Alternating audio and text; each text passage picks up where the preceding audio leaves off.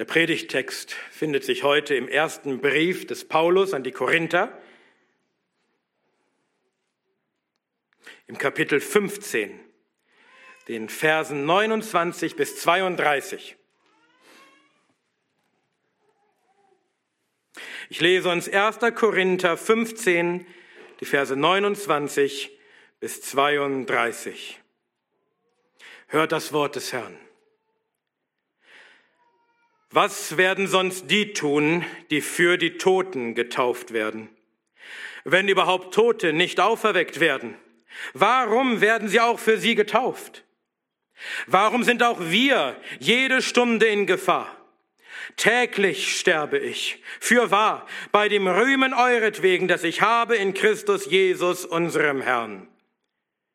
Wenn ich, nach Menschenweise zu reden, mit wilden Tieren gekämpft habe in Ephesus, was nützt es mir, wenn Tote nicht auferweckt werden? Lasst uns essen und trinken, denn morgen sterben wir. Amen. Amen. Herr, öffne unsere Augen damit wir Wunder schauen aus deinem Gesetz. Amen.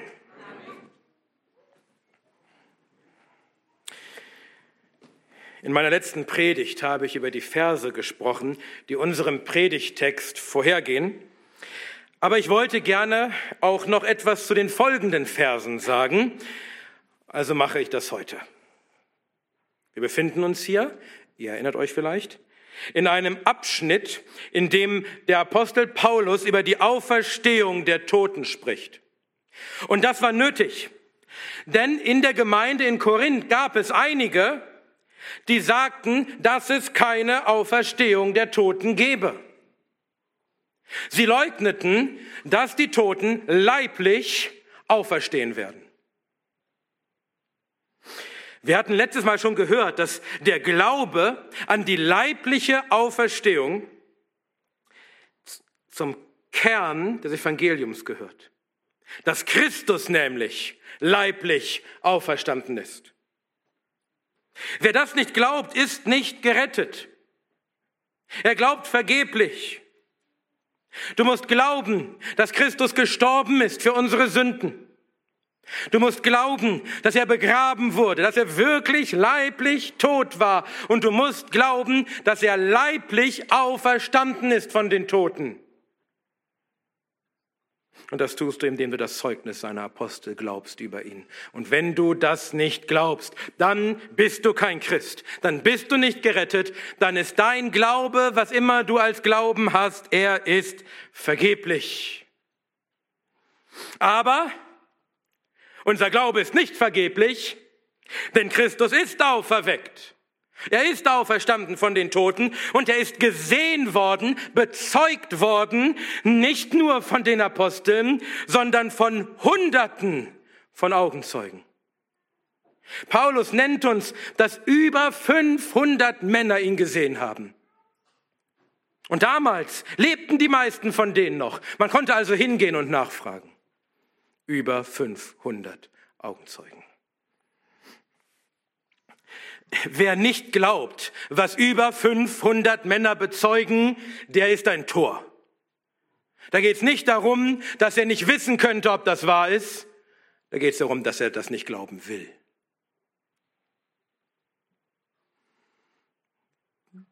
Christus ist auferstanden.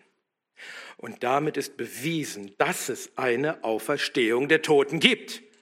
Wenn Christus auferstanden ist, dann ist ein Toter auferstanden. Dann können Tote auferstehen. Aber diese Auferstehung der Toten beschränkt sich nicht nur auf Christus. Er ist nicht der Einzige, der aus den Toten aufersteht. Nein, Christus ist der Erstling der Entschlafenen. Er ist der Erste, die erste Frucht dieser großen Ernte, der erste, der aus den Toten auferstanden ist, aber nicht der letzte. Viele werden ihm folgen. Eine große Ernte wird der Erstlingsfrucht, dem Erstling Christus folgen. Denn wie wir alle in Adam sterben, gibt es irgendein Mensch, der nicht stirbt in Adam?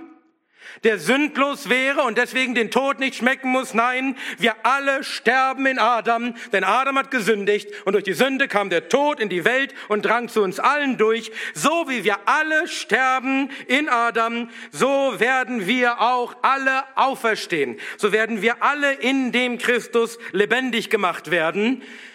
Nicht alle, sondern die, die in Christus sind, die glauben an ihn. Wenn du also nicht glaubst, dass die, die zu Christus gehören, in ihm lebendig gemacht werden, in ihm auferstehen werden, dann solltest du auch nicht glauben, dass Menschen sterben. Das ist auf einer Ebene. Du glaubst, dass Menschen sterben? Richtig so. Dann glaub auch, dass die in Christus auferstehen. Wann wird das geschehen? Ja, noch, noch ist keiner auferstanden. Christus ist immer noch der Erstling, die anderen liegen noch in ihren Gräbern. Wann wird das geschehen, dass die Toten in Christus auferstehen werden. Wir haben gehört schon letztes Mal, dass es eine festgelegte göttliche Ordnung der Auferstehung gibt. Dass die Auferstehung in zwei Abteilungen erfolgt. Zuerst Christus, der Erstling. Das ist geschehen. Vor 2000 Jahren. Preis den Herrn dafür. Und dann, dann alle, die des Christus sind, diese große Abteilung, alle, die zu Christus gehören. Wann kommt das? Bei seiner Ankunft.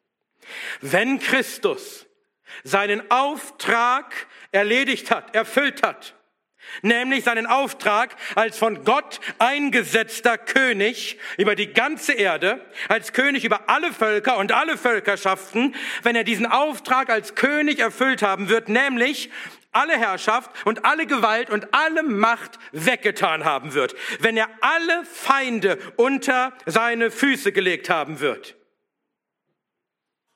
dann wird er wiederkommen und auch den letzten Feind wegtun, nämlich den Tod. Jetzt sitzt Christus auf dem Thron. Durch seine Auferstehung, durch seine Himmelfahrt ist er eingesetzt als der König und sitzt auf dem Thron und herrscht. Und was tut er? Er besiegt seine Feinde und zwar alle. Alle legt er zum Schemel seiner Füße und wenn er das getan hat, kommt er wieder und besiegt auch den letzten Feind, den Tod. Wie wird er das tun? Wie wird er den Tod besiegen? Indem er uns auferweckt aus den Toten. Damit ist der Tod besiegt. Wenn, dann herrscht der Tod nicht mehr über uns. Dann haben wir den Tod überwunden, dann leben wir wieder. Dann waren wir tot und leben.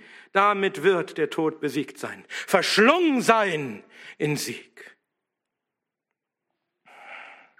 Wenn wir auferstehen mit unsterblichen, unverweslichen Leibern, sodass der Tod keine Macht mehr haben wird über uns in Ewigkeit.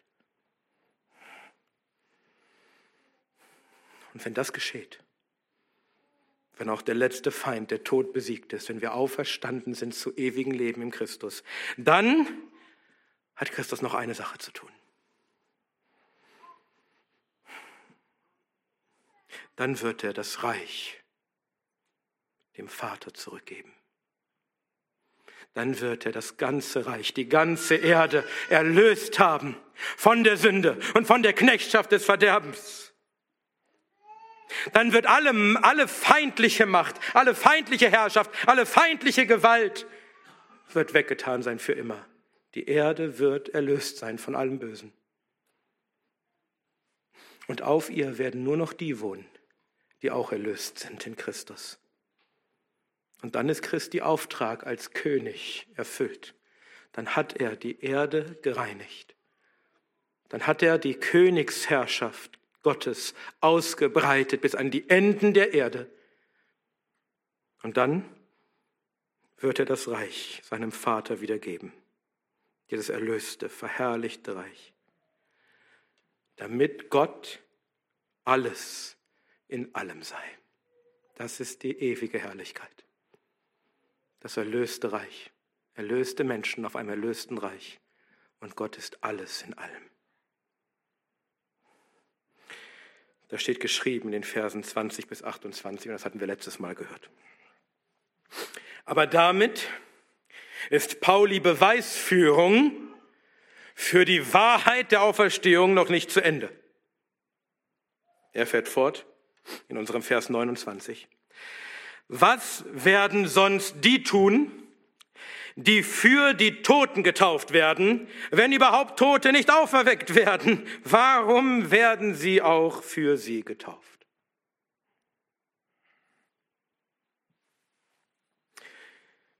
Gerade war es noch so herrlich. Und jetzt kommt so ein Vers, der doch irgendwie verwirrend ist. Es lassen sich Menschen für die Toten taufen? Was meint Paulus damit? Ich war gezwungen, mich mit dieser Frage intensiv auseinanderzusetzen, denn ich komme aus einer Kirche, die diesen Vers falsch auslegt, die ihn verdreht und darauf eine ganze Theologie aufbaut. In der neuapostolischen Kirche gibt es Taufen für die Toten. Dreimal im Jahr findet in der Neuapostolischen Kirche ein sogenannter entschlafenen Gottesdienst statt, in denen die Entschlafenen, die Toten, die drei Sakramente der Neuapostolischen Kirche empfangen sollen, nämlich die Taufe, die Versiegelung und das Abendmahl. Die Neuapostolische Kirche lehrt nämlich, basierend auf diesem Text und noch einen anderen in Petrus, dass, sie, dass sich auch die Toten im Totenreich noch bekehren können. Die Geister der Toten sind dort in Gefängnissen, aber die Geister der verstorbenen Neuapostolen können zu ihnen hingehen und ihn, und ihn, ich wollte sagen, das Evangelium verkündigen, aber die Neuapostolen haben das Evangelium nicht. Sie können sie davon überzeugen, auch neuapostolisch zu werden. Und die Geister der Toten, die sich überzeugen lassen, die gerne neu apostolisch werden wollen, deren Gefängnistür wird dreimal im Jahr an den entschlafenen Gottesdiensten aufgeschlossen. Von wem? Von dem Stammapostel der neuapostolischen Kirche. Oh, welch eine Macht, das nennen sie die Schlüsselgewalt. Er kann die Toren des Totenreiches, die Türen des Totenreiches aufschließen. Und die Gefängnistüren werden aufgeschlossen, damit die Toten zu den entschlafenen Gottesdiensten der neuapostolischen Kirche kommen können, um dort die Sakramente zu empfangen.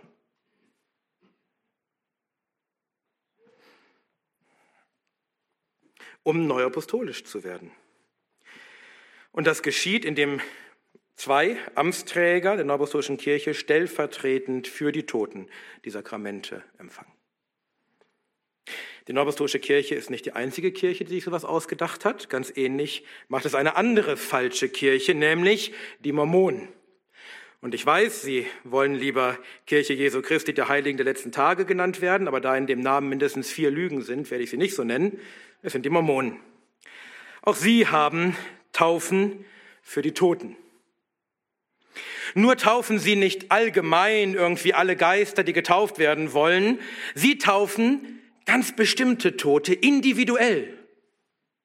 Das heißt, sie betreiben Genealogie, Ahnenforschung.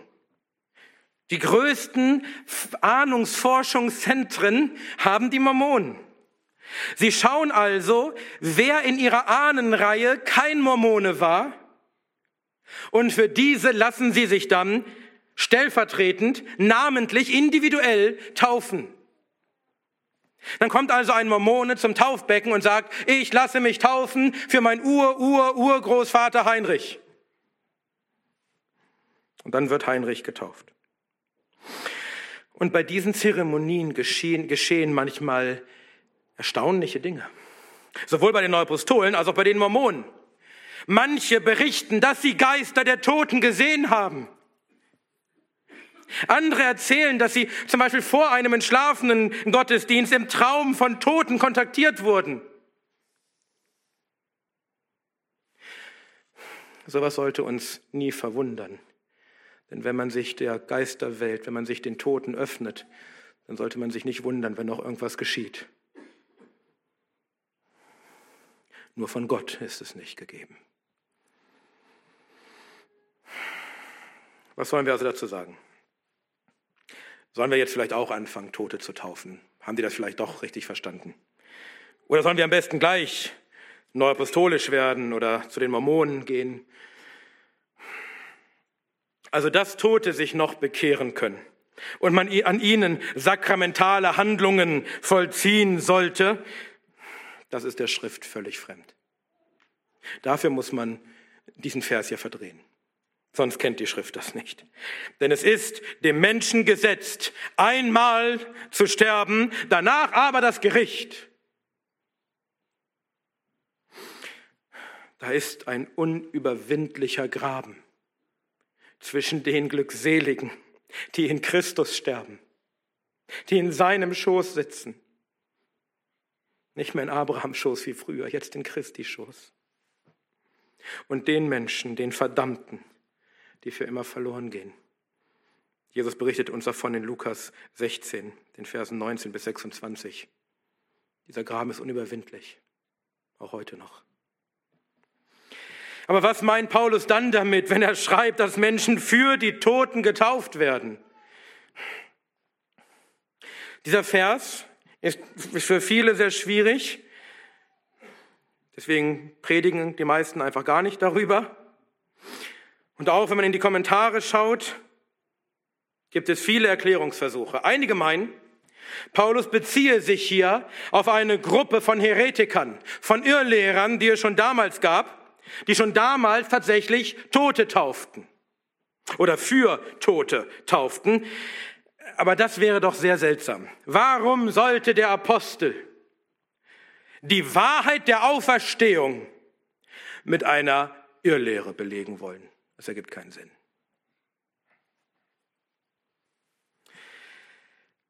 Wenn wir es, wie hier, mit einem schwierigen Vers zu tun haben, dann ist es immer gut, auf den Kontext zu achten, auf den Zusammenhang. Einfach mal lesen, was vor oder nach dem Vers steht. Das kann einem nämlich helfen, keine verdammlichen Irrlehren zu erfinden.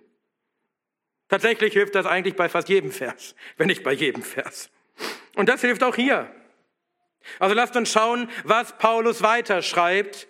Vielleicht erklärt er ja selbst, was er meint. Vielleicht wird uns ja klar, was er meint. Vers 30.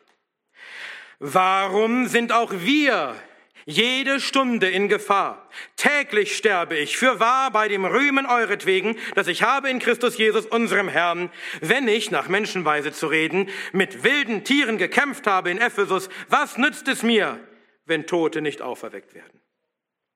Wer sind die Toten, von denen Paulus also hier spricht, für die sich Leute taufen lassen? Er erklärt es uns ja hier. Es sind Menschen wie er, wie Paulus selbst. Er selbst bezeichnet sich hier als jemanden, der jede Stunde in Gefahr ist, in ständiger Todesgefahr, ja, der täglich stirbt. Paulus ist ein Toter um Christi willen. Was meint er damit? Er schreibt in Vers 31, täglich sterbe ich für wahr bei dem Rühmen euretwegen, das ich habe in Christus Jesus, unserem Herrn. Paulus stirbt täglich. Er ist ein Toter, ein Todgeweihter, um sich der Korinther in dem Herrn Jesus Christus rühmen zu können. Das heißt, er stirbt bei seiner Arbeit für die Korinther, für die Gemeinde, damit sie an Christus glauben, damit sie durch Christus gerettet werden, damit sie in Christus sind, damit er sich rühmen kann, dass sie in Christus sind. Er erduldet alles um der Auserwählten willen, damit auch sie die Errettung erlangen, die in Christus Jesus ist, wie er es selbst schreibt in 2 Timotheus 2, Vers 10. Er stirbt also, wenn er Christus und seine Königsherrschaft verkündigt, wenn er das Reich Christi ausbreitet, indem er Jünger macht für Christus und das bestätigt auch der nächste Vers, Vers 32. Wenn ich, nach Menschenweise zu reden, mit wilden Tieren gekämpft habe in Ephesus. Paulus schreibt, dass er mit wilden Tieren gekämpft hat in der Stadt Ephesus. Er schreibt auch, dass er nach Menschenweise redet. Also, er meint nicht wirklich wilde Tiere, sondern das ist nur ein Vergleich, nur ein Bild. In Wirklichkeit meint er Menschen, die sich verhalten haben wie wilde Tiere. Wissen wir, worauf genau sich Paulus hier bezieht? Ja, denn wir lesen davon in der Apostelgeschichte. Da heißt es, um jene Zeit aber entstand ein nicht geringer Aufruhr bezüglich des Weges des Christentums. Wir befinden uns in Ephesus. Denn ein gewisser Silberschmied mit Namen Demetrius, der silberne Tempel der Artemis machte, verschaffte den Künstlern einen nicht geringen Erwerb. Und dann, nachdem er diese samt den damit beschäftigten Arbeitern versammelt hatte, sprach er, Männer, ihr wisst, dass aus diesem Erwerb unser Wohlstand ist. Und ihr seht und hört, dass dieser Paulus nicht allein von Ephesus, sondern beinahe von ganz Asien eine große Volksmenge überredet und umgestimmt hat, indem er sagt, dass das keine Götter seien, die mit Händen gemacht werden.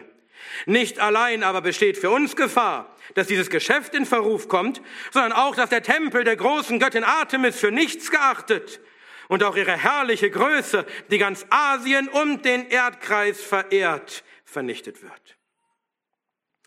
Als sie aber das hörten und von Wut erfüllt wurden, schrien sie und sagten, groß ist die Artemis der Epheser. Und die Stadt geriet in Verwirrung und sie stürmten einmütig zum Theater und rissen die Mazedoner, Gaius und Aristarchus, die Reisegefährten des Paulus, mit fort. Als aber Paulus unter das Volk gehen wollte, ließen die Jünger es ihm nicht zu. Aber auch einige der Asiarchen, die seine Freunde waren, sandten zu ihm und baten ihn, sich nicht zum Theater zu begeben.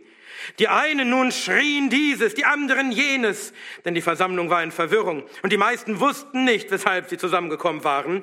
Sie zogen aber Alexander aus der Volksmenge hervor, den die Juden vorschoben Alexander aber winkte mit der Hand und wollte sich vor dem Volk verantworten. Als sie aber erkannten, dass er ein Jude war, erhob sich eine Stimme aus aller Mund und sie schrien etwa zwei Stunden.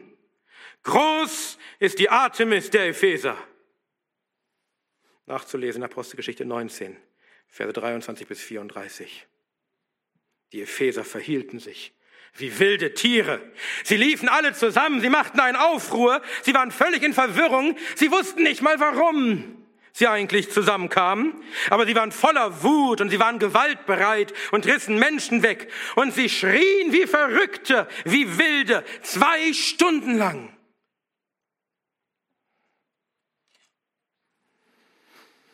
Das war eine lebensgefährliche Situation für Paulus. Er hatte es dort mit wilden Tieren zu tun. Er kämpfte dort mit wilden Tieren, um Menschen zu retten für Christus. Und er wäre dort gestorben. Hätten die Brüder ihn nicht zurückgehalten, wäre er nach draußen gegangen unter das Volk, dann hätten die wilden Tiere ihn in Stücke gerissen. Der Mob hätte ihn getötet. Das ist nur ein Beispiel für die Lebensgefahr, in der sich Paulus täglich, stündlich befand, weil er Christus verkündigte, weil er Jünger machte, weil er sie davon abbrachte, ihren alten Göttern zu dienen und den wahren Gott zu erkennen. Paulus schreibt von den Gefahren, in denen er war, in 2. Korinther 11, Verse 23 bis 27, ihr kennt die Stelle, in Mühen überreichlicher, in Gefängnissen überreichlicher, in Schlägen übermäßig, in Todesgefahren oft. Von den Juden habe ich fünfmal empfangen, 40 Schläge, weniger einen. Dreimal bin ich mit Ruten geschlagen, einmal gesteinigt worden. Dreimal habe ich Schiffbruch erlitten, einen Tag und eine Nacht habe ich in der Tiefe zugebracht, Oft auf Reisen, in Gefahren durch Flüsse, in Gefahren durch Räuber, in Gefahren von meinem Volk, in Gefahren von den Nationen, in Gefahren in der Stadt, in Gefahren in der Wüste, in Gefahren auf dem Meer, in Gefahren unter falschen Brüdern, in Mühe und Beschwerde, in Wachen oft, in Hunger und Durst, in Fasten oft, in Kälte und Blöße. Paulus war wirklich jede Stunde in Gefahr. Er sah sich täglich mit dem Tod konfrontiert, um Christi willen. Er war ein Todgeweihter. Mehrere Male wäre er fast gestorben. Und ich bin mir nicht ganz sicher, ob er bei seiner Steinigung vielleicht gestorben ist. Denn normalerweise steinigt man jemanden so lange, bis er tot ist. Und dann brachten sie ihn vor die Tore der Stadt, um ihn dort tot liegen zu lassen. Und plötzlich steht er auf und geht in die Stadt zurück. Das war auf jeden Fall übernatürlich. Niemand, der gerade gesteinigt wurde, selbst wenn er es überlebt hätte, steht einfach auf und geht zurück. Er war schon mehrmals dem Tod geweiht. Er ist schon mehrmals gestorben. Das sind die Toten, die Paulus hier meint. Die, die sich täglich in Lebensgefahr begeben, um Christi willen. Die täglich sterben für Christus, um der Auserwählten willen, um Christus zu verkündigen, um die Auserwählten zu erretten. Die kämpfen müssen mit Menschen, die sich aufführen wie wilde Tiere, die einen zerreißen wollen. So wie sie sich gegen Christus aufgeführt hatten, wie sie sich gegen Christus schrien, kreuzige ihn, wie sie wie wilde Hunde Christus zerrissen haben, so auch die, die Christus nachfolgen und ihn verkündigen. Und er meint die, die auch wirklich dabei sterben. So wie Paulus, der am Ende auch starb. Der am Ende auch, dem am Ende auch der Kopf abgeschlagen wurde um Christi willen.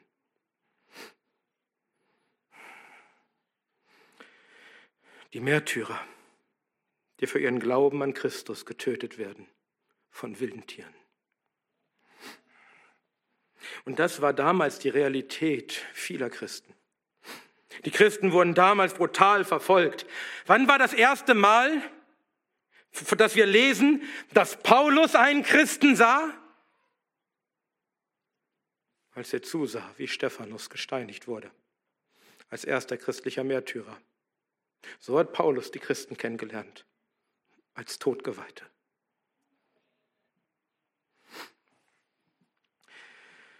Und viele weitere folgten Stephanus. Das Blut der Märtyrer floss damals in großen Mengen. Auch alle Apostel starben als Märtyrer, ausgenommen wohl Johannes. Den hatte man nur versucht zu töten. Das ist der Kontext, das ist der Zusammenhang von Vers 29. Das sind die Toten, die Paulus ja meint, die christlichen Märtyrer, die Gefallenen für Christus, die gefallen sind im Krieg für Christus. Und für diese Toten, für die Christen, die gestorben sind in Christus, für die werden welche getauft. Es geht also nicht darum, dass irgendwelche Unerlösten, Ungläubigen noch getauft werden. Nein, die Erlösten, die gestorben sind um Christi willen. Das sind die Toten, um die es hier geht. Also was meint das nun? Na, das griechische Wort Hyper, das hier mit, mit für übersetzt ist in unserer Übersetzung, kann man auch mit anstelle von übersetzen. Das macht, diese Übersetzung macht es uns vielleicht noch ein bisschen einfacher zu verstehen. Was Paulus hier sagt, ist nicht, dass man sich stellvertretend für verdammte Tote taufen lässt, sondern dass Menschen getauft werden anstelle der Märtyrer, die den Platz der christlichen Märtyrer einnehmen. Sie werden für die Toten getauft, um den Platz der Toten auszufüllen. Sie werden selbst getauft, nicht stellvertretend für andere, aber sie werden getauft, um die Stelle der Toten auszufüllen. Wenn ein Christ stirbt, dann kommt ein anderer und nimmt seinen Platz in der Gemeinde ein. Wie ein Soldat, der weiß, dass er den Platz in der Abteilung einnimmt, den vorher ein gefallener Kamerad hatte.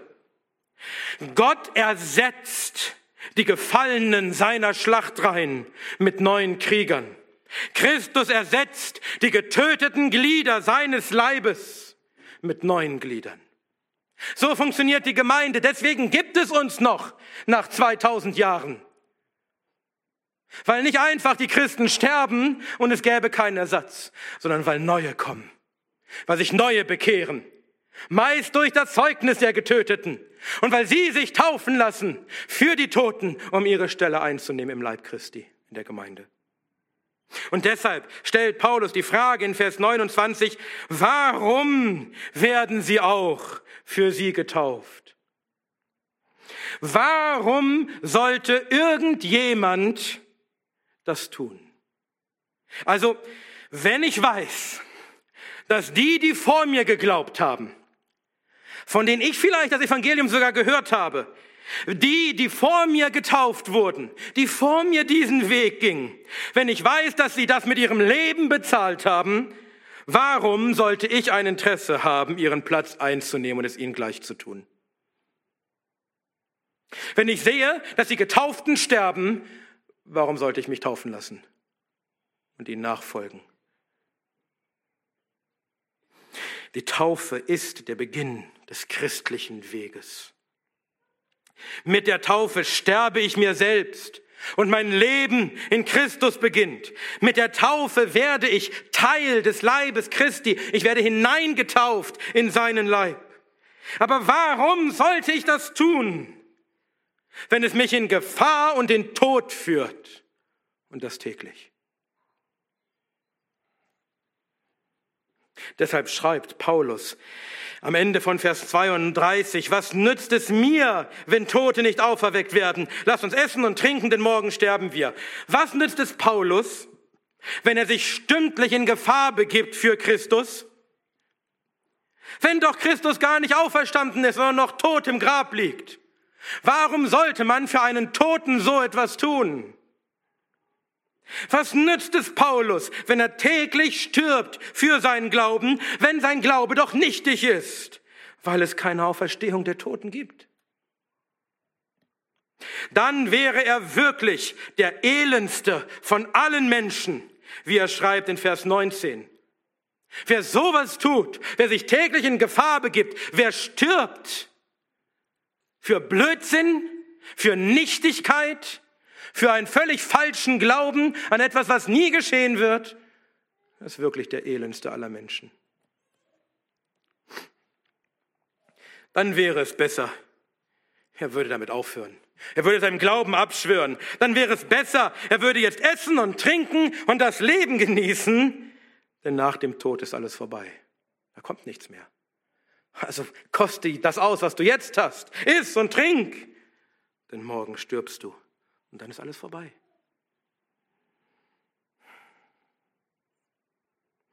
Er sollte jetzt das Leben in vollen Zügen auskosten, denn das ist alles, was er hat und danach kommt nichts mehr. Und warum bekehren sich, so in gleicher Weise wie Paulus immer leidet und stirbt, warum bekehren sich Menschen und lassen sich anstelle der Toten, der Märtyrer taufen? Um ihnen nachzufolgen auf dem Weg des Martyriums und vielleicht bis zum Märtyrertod, wenn es keine Auferstehung der Toten gibt. Warum sollten die das tun? Warum sollten sie für einen nichtigen, kraftlosen, eingebildeten Glauben ihr Leben aufs Spiel setzen? Warum sollten sie kämpfen mit wilden Tieren und sich dabei zerreißen lassen? Wer macht denn sowas? Sind das also alles Wahnsinnige? Ja, dann wäre es doch wirklich, dann wären sie doch wirklich die elendsten von allen Menschen. Alle Christen, alle, die sich bekehren, alle, die sich taufen lassen, das wären doch die elendsten von allen Menschen. Dann wäre es doch besser, wir hören auf, Leute zu taufen. Warum sollten wir jemanden taufen, damit er stirbt? Besser sagt man den Leuten, esst und trinkt. Kostet das Leben aus in vollen Zügen, denn morgen sterben wir und dann war's das.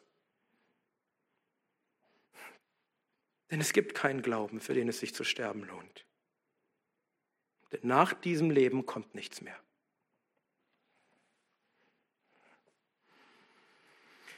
Das ist es, was Paulus uns hier sagt.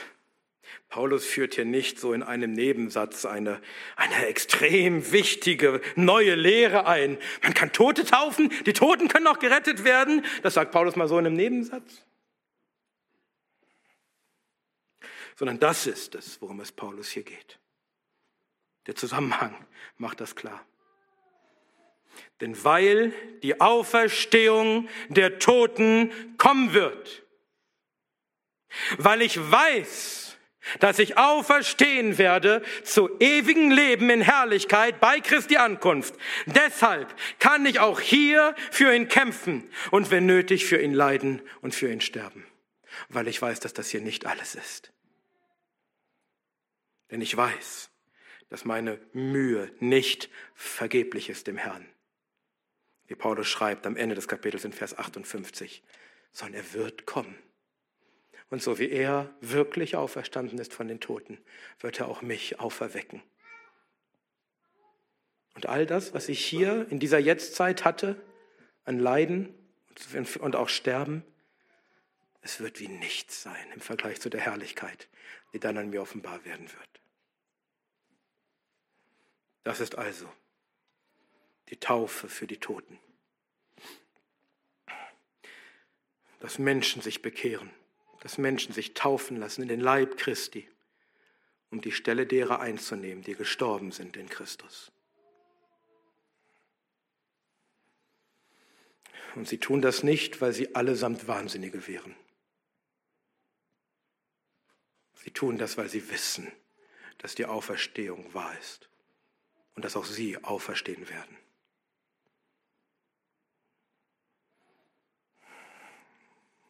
Das ist ein sinnvoller Beweis für die Auferstehung. Keine verdrehte Irrlehre. Das ist ein guter Beweis. Entweder sind alle Christen Wahnsinnige oder sie glauben die Wahrheit. Die Auferstehung ist wahr. Was wollen wir aus diesem Text jetzt für uns mitnehmen? Ich möchte drei Dinge nennen, drei Anwendungen für uns. Erstens, wir wollen verstehen, dass wir, du und ich, nur ein kleiner Teil einer viel größeren Tradition, einer viel größeren Geschichte, Teil der Kirchengeschichte, der Geschichte des Leibes Christi sind. Und diese Geschichte ist viel größer als du selbst. Du bist Teil von etwas Größerem. Von etwas, was Jahrhunderte und Jahrtausende überspannt, was die ganze Welt umspannt. Es geht nicht primär um dich als Individuum. Es geht um die Kirche. Es geht um den Leib Christi. Dieses Denken ist uns in unserer individualistischen Gesellschaft weitgehend verloren gegangen. Aber wir wollen es wiederentdecken. Denkt daran, wir sind Teil von etwas viel Größerem.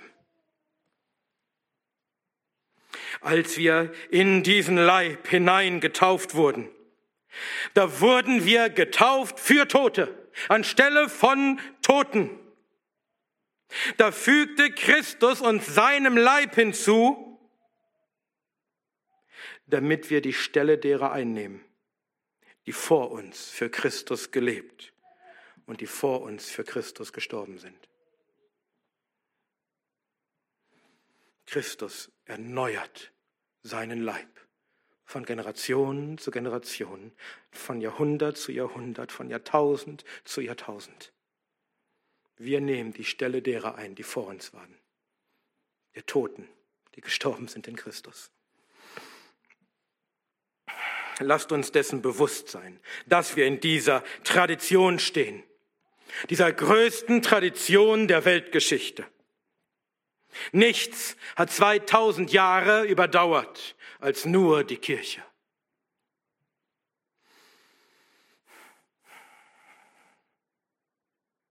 Lasst uns bewusst sein, dass wir Tote ersetzt haben, die vor uns waren dass wir Teil sind dieses großen, weltumspannenden, zeitumspannenden Leibes, dieses Leibes durch alle Zeiten. Und deshalb wollen wir auch die ehren, die vor uns waren. Deswegen machen wir Kirchengeschichte. Deswegen schauen wir, was haben die vor uns gesagt. Denn wir sind Teil von etwas Größerem, zu dem auch sie vor uns gehörten. Gleichzeitig wollen wir daran denken, dass auch wir einst sterben werden und andere dann für uns getauft werden, um unseren Platz einzunehmen, wenn er frei wird. Wir wollen lernen zu bedenken, dass auch wir sterben müssen, damit wir ein weises Herz erlangen. Psalm 90, Vers 12. Denn besser in das Haus der Trauer zu gehen, als in das Haus des Festmahls zu gehen, weil jenes das Ende aller Menschen ist und der Lebende nimmt es zu Herzen. Das Herz der Weisen ist im Haus der Trauer und das Herz der Toren im Haus der Freude. Prediger 7, Verse 2 und 4. Lasst uns bedenken, dass auch wir sterben werden. Dass so wie wir die Toten vor uns ersetzt haben, sie auch einst uns ersetzen werden. Und das soll uns weise machen. Lasst uns die Alten in unserer Mitte, lasst sie uns ehren, bevor auch ihr Platz neu besetzt werden muss. Und lasst uns daran denken, dass wir alle, ob du jung oder alt bist, dass wir alle in nicht allzu viel ferner Zukunft, in nicht allzu vielen Jahren verglichen mit der ganzen Geschichte, schon ziemlich bald ebenfalls sterben und zu den Toten gehen und ersetzt werden müssen. Lass uns dessen bewusst sein, dass es nicht nur um uns hier und jetzt geht, sondern wir Teil von eines, eines Größeren sind. Wir wollen verstehen, dass es nicht primär um uns als Individuen geht, sondern um die Kirche, um den Leib Christi durch alle Zeiten hindurch. Und wenn ein Heiliger aus unserer Mitte stirbt, und wenn du selbst einst stirbst, dann wird Christus seinen Leib wieder auffüllen mit Menschen, die an deiner Stelle getauft werden, um deinen Platz einzunehmen im Leib Christi. Und das sollte uns ein Trost sein, dass wenn wir hier gehen, die Arbeit fortgeführt wird und die Kirche weiter besteht. Und dass Christus hinzutun wird. Menschen, die unseren Platz einnehmen, die getauft werden an unserer Stelle. Zweitens, wenn wir das verstehen, wenn wir diesen historischen Blick haben, dann verstehen wir auch, dass die Geschichte sich nicht um uns dreht und dass die Geschichte nicht mit uns endet. Wenn es dem Herrn gefällt, dann wird seine Kirche hier auf Erden noch tausende Jahre weiter bestehen, nachdem du schon lange gestorben bist. Und deshalb wollen wir in die Zukunft der Gemeinde investieren. Wir wollen die Gemeinde bauen, nicht einfach nur gucken, was bringt mir gerade aktuell was. Wir wollen sie bauen für die Generationen, die nach uns kommen und unseren Platz einnehmen. Für die, die nach uns getauft werden. Ob wir bauen an einer festen Grundlage der Wahrheit und der gesunden Lehre in dieser Gemeinde.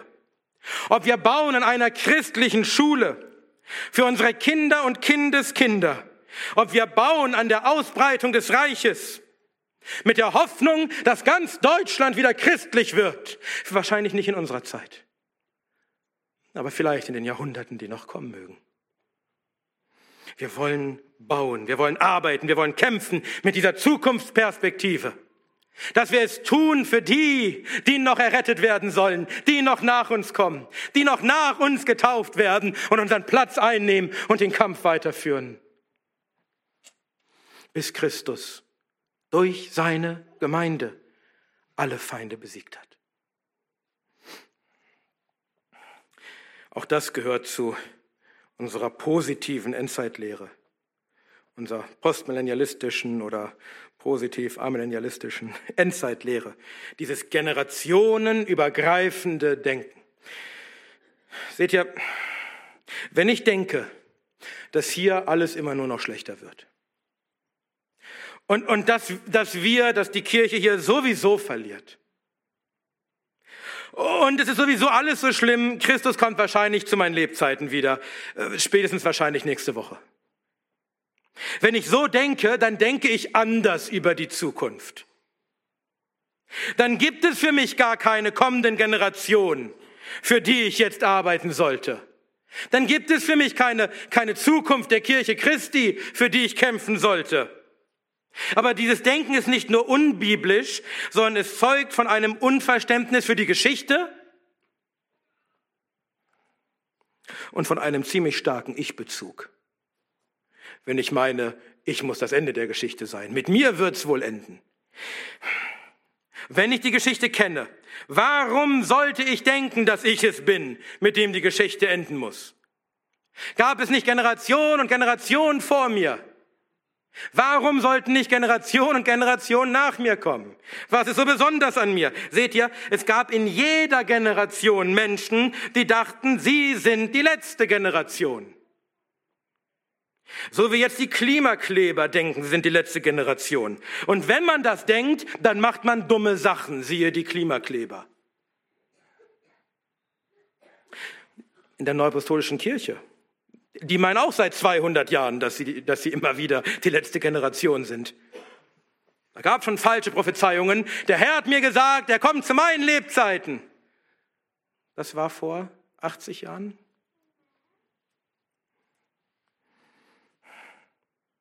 Selbst gute Männer, ich will jetzt keinen Namen nennen, haben gesagt, 1948 der Staat Israel gegründet, also noch eine Generation, 1988, allerspätestens ist vorbei. Da wurde meine Frau geboren. Wenn man sowas glaubt, macht man dumme Sachen und sagt dumme Sachen. In der Neuapostolischen Kirche meinten einige, nicht nur dort übrigens, ich kenne es auch aus anderen Kreisen, man müsse zum Beispiel kein Studium mehr beginnen oder keine Ausbildung machen. Bringt doch nichts, der Herr kommt bald. Oder wenn man ein Kirchengebäude baut, dann kann man ruhig billig bauen. Es muss da ja keine 100 Jahre mehr stehen. Der Herr kommt doch bald. Solchen Kirchen gab man in der Neuapostolischen Kirche spaßhaft den Namen Herr komme bald Kirchen, weil die nach 20 Jahren auseinanderfallen. Und der Herr war doch noch nicht gekommen. Denkt dran, ich mache mich nicht darüber lustig, dass man den Herrn erwarten soll. Der Herr wird kommen. Wir wissen nicht wann. Wir machen keinen Spaß mit seiner Wiederkunft. Aber wir wollen nicht dumme Dinge tun. Wie viele falsche Prophezeiungen gab es schon über das Ende der Welt? Schon vor Hunderten von Jahren, schon vor Tausenden von Jahren. Und sie haben sich alle getäuscht, sie haben sich alle lächerlich gemacht damit. Und die Generation heute macht einfach genau so weiter. Und sie haben Erfolg damit. Unser Land ist voll von diesen Endzeitpredigern. Fast alle, die irgendwie bekannt sind, die irgendwie im Internet geschaut werden, da nenne ich jetzt auch keine Namen. Aber die sind fast alle solche Endzeitpropheten, solche Endzeitprediger. Die wissen alle, dass das Ende jetzt gekommen ist. Und sie können kaum über was anderes reden. Endzeitkonferenz hier, Endzeitkonferenz da. Was passiert in Israel? Was macht Russland jetzt? Gog und Magog und... Oh.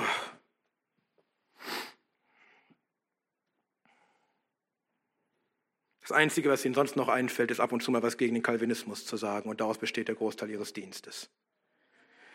Aber wenn dann Corona kommt, wenn sie sich in der Jetztzeit bewähren müssen, dann versagen sie auf der ganzen Bandbreite. Schöne Insight-Lehre, die einem die Kraft nimmt und den Willen zu kämpfen, dass es besser wird für die nächsten Generationen. Aber weder das, weder ihr Versagen bei Corona, noch ihre unzähligen falschen Auslegungen und ihre unerfüllten Vorhersagen, nichts von dem schadet diesen Leuten. Nichts von dem schadet ihrem Ansehen. Sie alle Christen wollen wieder das hören, wonach ihnen die Ohren juckt, die nächste Vorhersage über das Ende der Welt und was sich gerade alles erfüllt in der Zeitung. Christen, Christen, haltet euch fern von diesem Endzeitwahnsinn. Noch einmal, die machen das seit Hunderten von Jahren. Ja, der Herr kommt.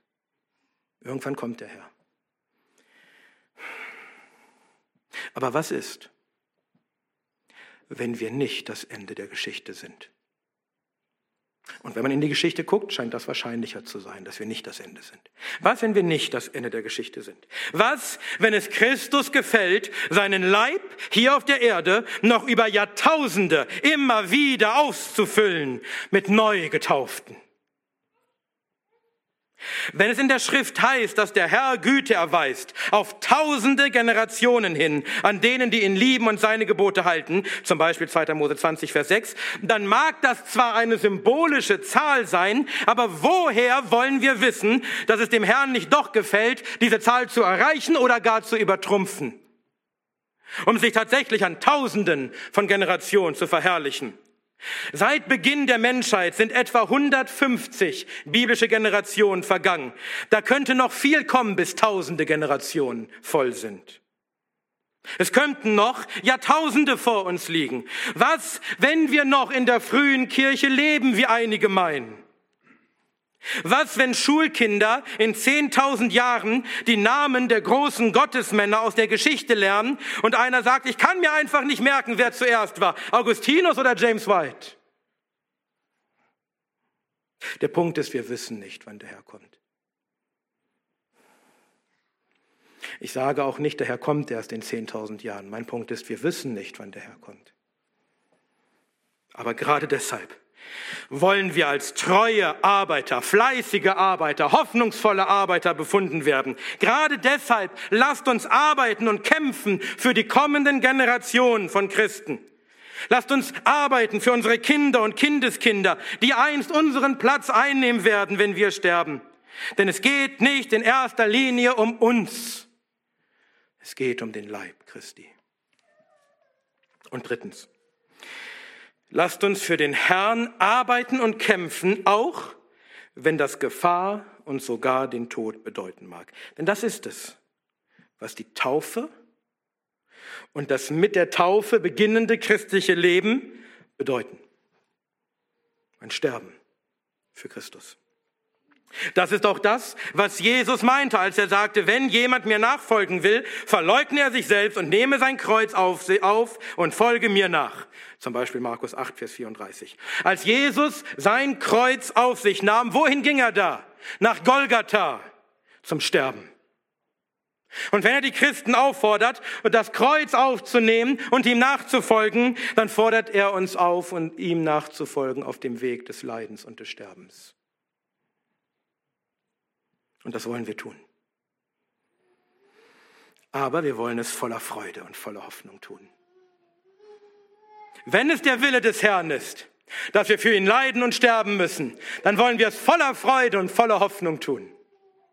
Denn wir wissen, dass unser Glaube und dass unsere Arbeit nicht vergeblich ist. Wir wissen, dass es eine Auferstehung der Toten gibt, denn unser Herr ist auferstanden.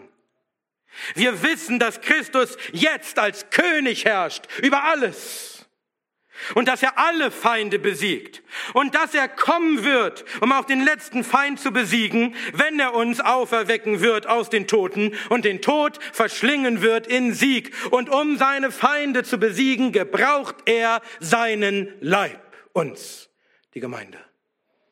Wir haben den Auftrag, ihn zu verkündigen. Wir haben den Auftrag, das Reich zu bauen. Wir haben den Auftrag, Jünger zu machen. Wir haben den Auftrag, zu leben für Christus und dadurch die Finsternis zurückzudringen, dadurch die Feinde zu besiegen. Und wir wissen, dass unsere Mühe nicht vergeblich ist im Herrn. Er wird unsere Arbeit segnen. An den Generationen, die noch nach uns kommen mögen. Und vielleicht noch Hunderte oder Tausende die unseren Platz einnehmen werden in der Zukunft.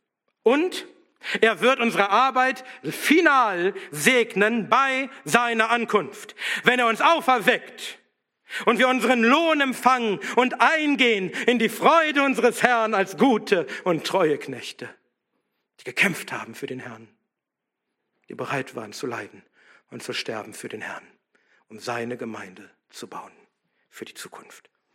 Und schließlich das passt mit dem, was wir heute Morgen gehört haben. Lasst uns hinschauen auf Christus. Denn er war jede Stunde in Gefahr. Er starb täglich für die Sein und er starb schließlich das Märtyrium am Kreuz von Golgatha, damit wir, seine Auserwählten, 2000 Jahre später, damit wir in ihm befunden würden und die Rettung hätten in ihm, unserem Herrn. Christus hatte nicht die Sicht, dass die Generation da die letzte wäre. Oder dass es vielleicht noch 40 Jahre geht oder 100 Jahre. Es sind jetzt 2000 Jahre vergangen. Und die Kirche ist immer noch hier. Und die Arbeit Christi bringt immer noch Frucht. Und der Leib Christi wird immer noch aufgefüllt mit Neugetauften. Auch er tat all dies. Er litt und starb in Hoffnung. Er achtete die Schande nicht und erduldete das Kreuz für die vor ihm liegende Freude und hat sich gesetzt zur Rechten des Thrones Gottes, wie es der Hebräerbrief schreibt. Christus wusste, dass er auferstehen würde. Er wusste, dass seine Mühe nicht vergeblich sein würde, sondern er die Königsherrschaft antreten würde über alle Völker und dass seine Arbeit Frucht bringen würde. Er wusste, dass er alles für die Auserwählten erduldete, um seinen Leib zu bauen auf Jahrtausende und ja bis in Ewigkeit. Er starb auch für dich, weil er wusste, dass 2000 Jahre nach seinem Tod du getauft werden würdest für die Toten, die vor dir waren.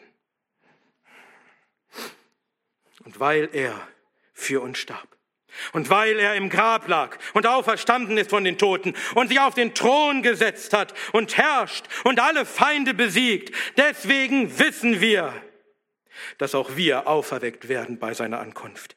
Wenn er auch den letzten Feind besiegt und das Reich wiederherstellt, das Paradies wiederherstellt und wir eingehen in die Herrlichkeit, zusammen mit den Heiligen, mit den Erlösten, mit den Getauften aus den Jahrtausenden.